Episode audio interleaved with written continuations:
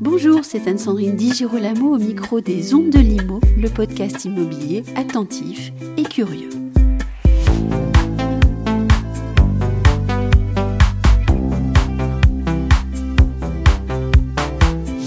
Dans cet épisode, je vous propose d'écouter Alric Marc, DG d'Efficia, qui est une jeune entreprise spécialisée dans le pilotage énergétique des bâtiments, entreprise créée en 2013, qui connaît un très beau développement. On parlera plus spécifiquement point de vente et économie d'énergie possible grâce à de bonnes pratiques et aussi de la technologie bien sûr. Alric Marc, bonjour. Bonjour Anne-Sandrine. Quelle est la part euh, d'économie d'énergie possible pour un point de vente? Alors je suppose que vous allez nous donner des détails. Alors euh, oui, tout dépend des types de points de vente. Donc il y a les petits points de vente, les moyens, les grands points de vente. Euh, souvent on dit qu'on peut faire 20% en moyenne d'économie d'énergie avec des solutions assez simples, mais ça va dépendre de la typologie. Sur une petite surface de 50 mètres carrés, vous allez peut-être euh, obtenir 10, 20, 30%, et parfois sur des bâtiments très complexes, vous allez pouvoir obtenir des 40, 50% d'économie d'énergie. En général, plus le bâtiment est complexe, plus il est grand, plus il y a des viviers d'économie d'énergie. Et avec des chiffres, alors en kilowattheure et en mètres carrés, ça fait quoi?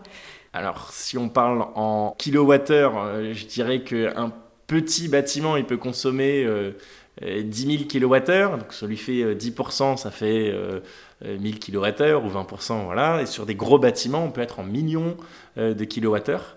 Et donc, quand on commence à économiser 20% sur des millions de kilowattheures, ça fait beaucoup d'économie d'énergie et aussi beaucoup d'argent. Est-ce que vous pourriez nous me donner un exemple avec une surface en temps de mètres carrés? Je vous laisse le choix.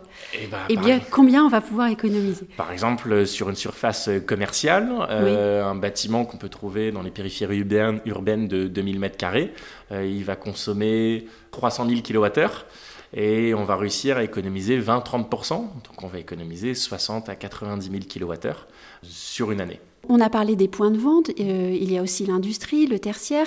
Comment est-ce qu'on différencie? Est-ce qu'on est qu'on peut avoir des données à ce sujet-là? Oui, alors il y a tout ce qui est point de vente, donc pour nous ça rentre dans le tertiaire. Euh, et c'est là où en fait le bâtiment, les principales sources de consommation dans le tertiaire vont être euh, ce qu'on appelle l'éclairage et la CVC, donc chauffage, ventilation, climatisation.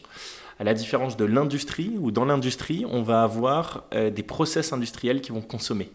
Et là, c'est un petit peu plus délicat parce que pour économiser, potentiellement, il faut changer le process ou revoir son process industriel. Vous m'avez dit qu'on peut économiser potentiellement environ 20%. Oui. Ça peut être beaucoup plus ou beaucoup moins. Exactement. Comment est-ce qu'on fait pour y arriver? Alors, tout dépend de la typologie des, des sites. Euh, c'est simple, souvent on se dit, quand on le fait à la maison, on éteint la lumière. Je prends toujours cet exemple, euh, éteint les lumières en sortant d'une pièce. Euh, sur des bâtiments professionnels, parfois on oublie, parce qu'on oublie que bah, l'énergie, c'est quelque chose qui, euh, qui a un coût, donc on laisse allumer euh, bêtement. Sur le périph', on n'oublie pas les lumières, on voit bien qu'elles sont laissées euh, volontairement. Hein. Alors, tout dépend, parfois on, se pose la question, mais parfois c'est parce qu'il y a des opérations, par exemple, de nettoyage ah, sur les plateaux. Je mais... mauvaise langue en fait. non, mais c'est vrai qu'il y a beaucoup, et nous, c'est, ça fait partie de notre activité, on voit ces bâtiments qui restent allumés. Euh, donc il y a la lumière, donc ça c'est visible, mais souvent le plus gros c'est ce qu'on appelle la CVC, chauffage, ventilation, climatisation. Et on se rend compte, alors sur un petit point de vente, ça peut être bah, penser à éteindre son chauffage hein, euh, ou sa clim euh, le soir en partant. Sur des gros bâtiments, ça va être plus complexe parce que c'est pas un petit bouton pour éteindre des équipements. Et donc là, il va falloir des solutions technologiques pour pouvoir éteindre comme il faut ce chauffage ou cette climatisation et ainsi faire des économies. Le but, c'est faire des économies principalement la nuit, et la journée, c'est avoir un confort optimal. Oui, et puis euh, adapter aussi le, comment est-ce que je peux dire ça, le rythme de la consommation à un rythme saisonnier. Exactement, on va s'adapter au final aux saisons, c'est-à-dire que votre bâtiment, il va pas se comporter de la même manière en hiver qu'en été, euh, donc il va falloir gérer vos systèmes de euh, lumière. par exemple, la lumière, ça sert à rien de si vous mettez, par exemple, dans les bâtiments professionnels, on va mettre une enseigne lumineuse. Euh, l'enseigne lumineuse, les horaires, euh, c'est pas suffisant, il faut la luminosité, parce que sinon vos horaires d'hiver ne sont pas logiques à vos horaires d'été, et on va avoir les mêmes phénomènes avec le chauffage, la climatisation, et c'est là où on va aller chercher le plus d'économies. Je m'éloigne un peu de votre sujet, mais euh, le changement climatique met aussi en, en, exergue le problème du bâtiment français, qui est de n'avoir pas été pensé pour les fortes chaleurs. aussi. Il faut savoir que en France, on a malheureusement et, une mauvaise habitude, c'est qu'on a eu l'habitude d'avoir une énergie peu chère et très abondante. Il faut savoir que les bâtiments, c'est 40% environ de la consommation énergétique de la France. donc c'est non négligeable. Et c'est vrai qu'on n'a pas forcément conçu les bâtiments pour gérer des fortes chaleurs ou euh, des fortes vagues de froid. Et aujourd'hui, euh, on a un parc immobilier qui n'est pas, on va dire, en adéquation avec les changements climatiques. je reviens à mon point de vente maintenant. Mmh. Euh, donc, on a parlé des actions individuelles qui étaient très importantes. On a aussi des actions possibles en travaillant sur les systèmes. Qu'est-ce que vous, chez Efficia, vous pouvez faire pour aider un agent immobilier, euh, un, directeur de point de vente à faire baisser sa facture d'énergie, ce qui est quand même la question du moment. Alors on va utiliser de la technologie. Euh, oui. En fait, l'idée c'est on va se brancher sur les équipements consommateurs.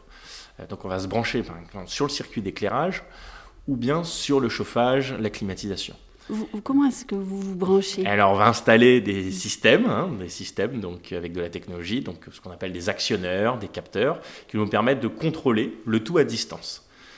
Par exemple, on va être capable à distance de contrôler le chauffage. Donc, euh, le lundi matin, souvent les gens ils se plaignent, par exemple, euh, ils ont froid dans leur bureau parce qu'ils ont éteint le chauffage.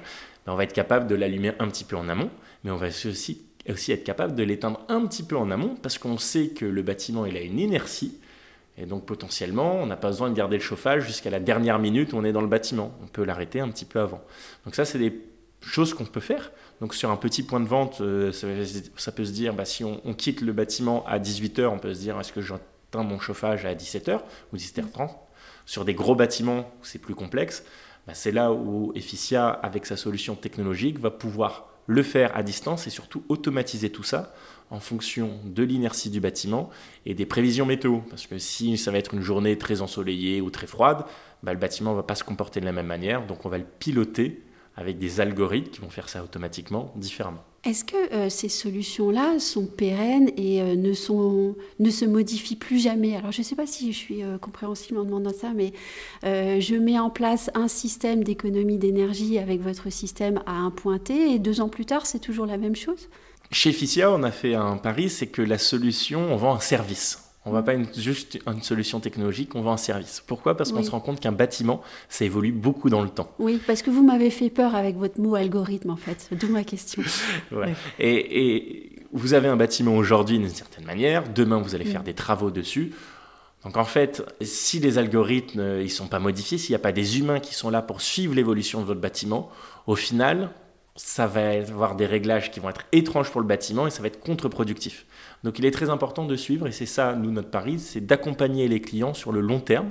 Donc on signe des contrats de service avec eux et euh, on opère la technologie pour compte de nos clients. Vous faites en, en quelque sorte une maintenance? Alors, pardonnez-moi, moi je compare ça à la chaudière que je connais beaucoup mieux que ce que vous vendez maintenant. Eh ben, Mais... C'est un bon exemple. La chaudière, vous allez avoir un mainteneur qui va s'assurer qu'elle fonctionne. Et eh ben, nous, on va s'assurer qu'on va la démarrer, l'arrêter au bon moment et qu'on va faire les bons réglages. Donc, on ne va pas s'assurer qu'elle marche. Alors, bien évidemment, on va être capable de voir si elle marche. Euh, mais au final, c'est les algorithmes qui vont la démarrer au bon moment et l'arrêter au bon moment. Et ça, bah, si demain votre bâtiment il évolue, potentiellement, les algorithmes vont être capables de faire certaines choses tout seuls, mais parfois ils vont pas être capables. Donc, un être humain, donc chez nous, on a des énergéticiens qui sont disponibles pour compte de nos clients et pour faire tous ces réglages à la place des clients.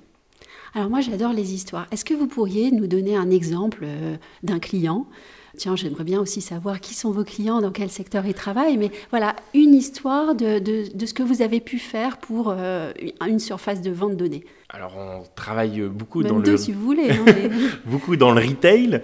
Euh, bah, je peux citer nos deux premiers clients euh, qui nous ont accompagnés depuis le début, qui sont Jiffy et Decathlon. donc, Jiffy du groupe Ginesté, Decathlon, on connaît les, les, équipements de sport.